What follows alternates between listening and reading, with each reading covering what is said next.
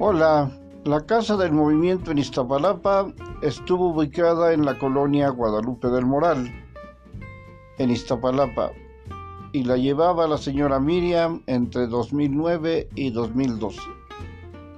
Ahí se hacían grabaciones y se vendían discos para bloquear el cerco informativo. Muchas gracias.